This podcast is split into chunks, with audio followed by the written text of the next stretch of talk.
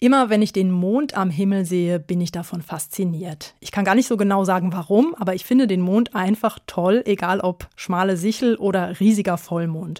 Und ohne Mond, da sähen wir hier auf der Erde ja auch ziemlich alt aus. Ohne Mond gäbe es keine Gezeiten, der Tag wäre nur ungefähr acht bis zehn Stunden lang und wegen der schnelleren Erdrotation würden andauernd Stürme herrschen mit Windgeschwindigkeiten bis zu 200 Kilometern pro Stunde. Das Leben auf der Erde wäre also ein ganz anderes.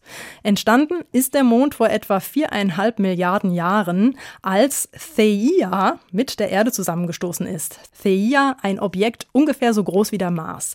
Einiges von dem Material, das dabei aus der Erde rausgeschleudert verändert wurde, hat sich in einer Umlaufbahn um die Erde gesammelt und schließlich den Mond gebildet. Nach einer neuen Studie ist der Zusammenstoß von Erde und CIA allerdings noch länger her als bisher angenommen. David Beck aus der SWR Wissenschaftsredaktion. Vor 4,46 Milliarden Jahren, mindestens 40 Millionen Jahre früher als bisher angenommen, entstand der Mond.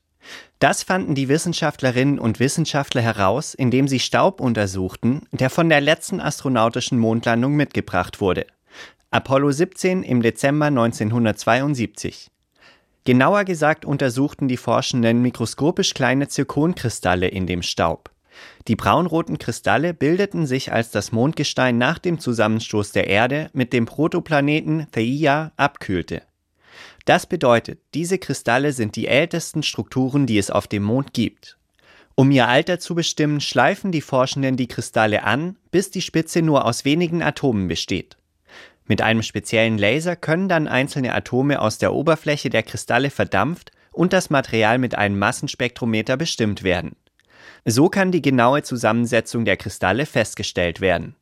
Über das Verhältnis bestimmter radioaktiver Elemente zu deren Verfallsprodukten kann dann das Alter des Kristalls bestimmt werden. Und da die Kristalle sich erst bilden konnten, als der junge Mond sich abkühlte, sind sie höchstens so alt wie der Mond selbst. Und im Umkehrschluss muss der Mond mindestens so alt sein wie die Kristalle. Und damit der Untersuchung zufolge eben mindestens 40 Millionen Jahre älter als bisher angenommen.